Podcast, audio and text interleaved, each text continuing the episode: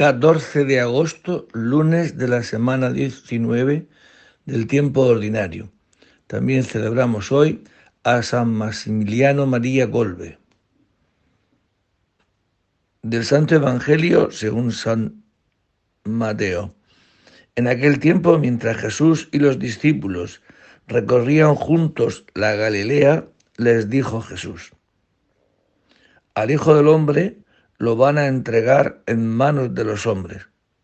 Lo matarán, pero resucitará al tercer día. Ellos se pusieron muy tristes. Cuando llegaron a Cafarnaún, los que cobraban el impuesto de los dos dracmas se acercaron a Pedro y le preguntaron, ¿Vuestro maestro no paga las dos dracmas? Contestó, sí. Cuando llegó a casa, Jesús se le, adelantó a preguntarle, ¿qué te parece, Simón? Los reyes del mundo, ¿a quién le cobran impuestos y tasas? ¿A sus hijos o a los extraños? Contestó, a los extraños. Jesús le dijo, entonces los hijos están exentos. Sin embargo, para no darles mal ejemplo, ve al lago, echa el anzuelo, coge el primer pez que pique, ábrele la boca y encontrarás una moneda de plata. Cógela y págales por mí y por ti. Palabra del Señor. Bien, pues este texto se recoge cuando Jesús va camino de Jerusalén y que va a terminar allí su misión en Jerusalén. Y Jesús anuncia por segunda vez a los apóstoles su pasión, muerte y resurrección. Y entristecidos los apóstoles con esta predicación, con esta predicción, no aciertan a comprender el lenguaje de su maestro. El Mesías debía tener un destino glorioso. Y por otra parte Jesús, que había hecho tantos y tantos milagros, no podía sucumbir a las maniobras de sus enemigos. Relata este texto el abandono de Jesús en su pasión y comenzó mucho antes de que se produjera su pasión.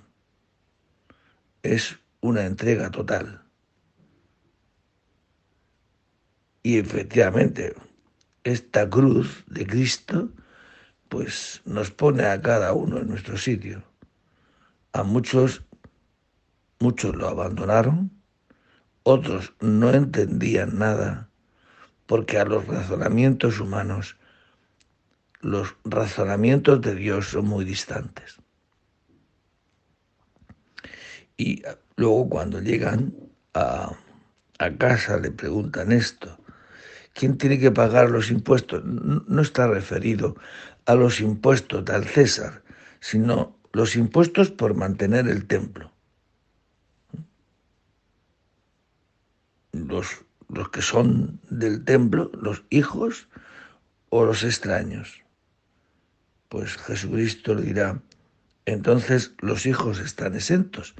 Yo estoy exento, este templo está dedicado a Dios, yo soy hijo de Dios. Sin embargo, para no darles mal ejemplo, ve al lago, echa el anzuelo, coge el primer pez que pique, ábrele la boca y encontrarás una moneda de plata, cógela y págala por ti y por mí. Qué detalle para Pedro, ¿no? También lo mete en la familia del Hijo de Dios. Y qué precioso, ¿no? Hace Jesucristo este relato cuando dice, pescar un pez, vete, coge un pez y encontrarás en su boca una moneda de plata. Es decir, con la ganancia que obtengas de lo pescado, paga el tributo.